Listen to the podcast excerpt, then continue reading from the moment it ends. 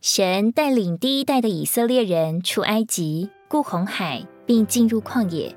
他们在其中经历许多事情，也学了许多功课。每一个经历都是重要的，也都成为一个遗产，使后来的世代可以继续跟随。他们在预表里受了红海的浸，吃玛拿做零食，喝磐石流出的活水。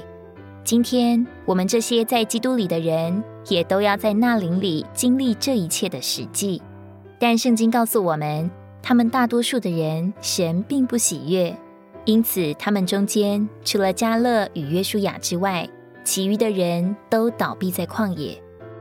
第一代以色列人所经历的事，乃是做我们的见解，叫我们不贪恋恶事，也不要拜偶像、犯奸淫、试探基督。发怨言，像他们所行的一样。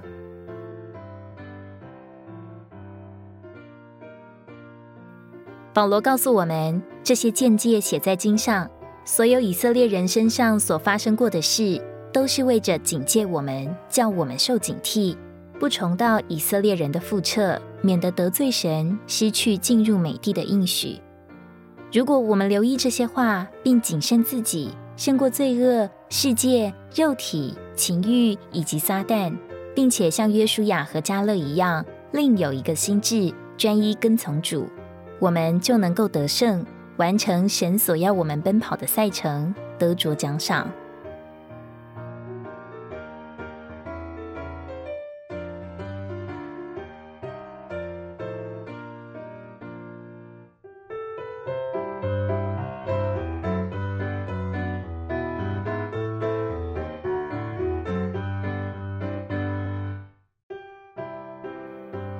以色列人从逾越节到进入美地有两代，第一代由出埃及的人所组成，第二代由进入美地的人所组成。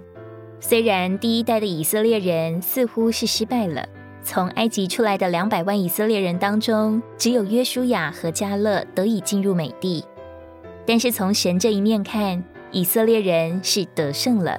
至终，以色列人新生的一代。全都随着约书亚进入了美地，也征服、制服，并赶出那些霸占美地的居民。他们之中得着了那地，也享受那地所有的丰富。他们建立了国度，也建造了圣殿，神在地上的居所，使神在地上得着国度和彰显。第一代以色列人虽不能进入美地，但他们成功的产生第二代。并且带领第二代达到美地的边界，由第二代以色列人过约旦河进入美地，击败仇敌，建立神的国。我们看见第一代是神行动的开始，而第二代完成神的行动。从逾越节到进入美地，以色列子民有了两代，这表明信徒属灵的经历上也有两代。我们得救的时候是第一代，但进入美地的是第二代。第一代是我们的旧人，第二代是我们的新人。从年老的一代跨越到新生的一代，其中所经过的过程乃是变化。不错，旧的一代倒闭在旷野，这对我们是警告；但新的一代产生了，这是变化。当我们在基督里被神变化，脱去旧人，穿上新人，成为新造，我们就经历从第一代变化成为第二代。